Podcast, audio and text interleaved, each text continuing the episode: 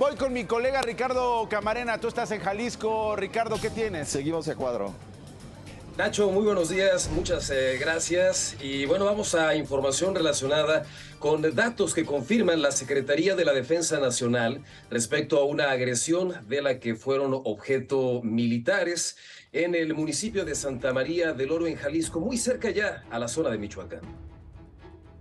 Es una situación real que está pasando en aquí en Jalisco, sobre todo en los límites con los estados Zacatecas, Michoacán, donde se ha detectado que los delincuentes usan estos artefactos explosivos improvisados.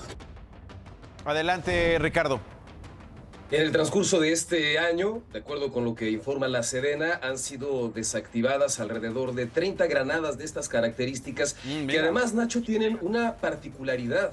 Los integrantes de la delincuencia organizada las están fabricando con, eh, digamos, materiales plásticos, lo que hace muy complicada su detección a través de los eh, detectores de metales. Hay una pugna en esta parte de Jalisco entre grupos delincuenciales, en esta zona limítrofe con Michoacán, que ha obligado incluso al desplazamiento de alrededor de mil personas, que ahora con el arribo del ejército comienzan a regresar a casa, pero de cualquier manera hay una situación de peligro latente. Claro, cómo no. Eh, Ricardo, gracias por este seguimiento y mantenemos la comunicación.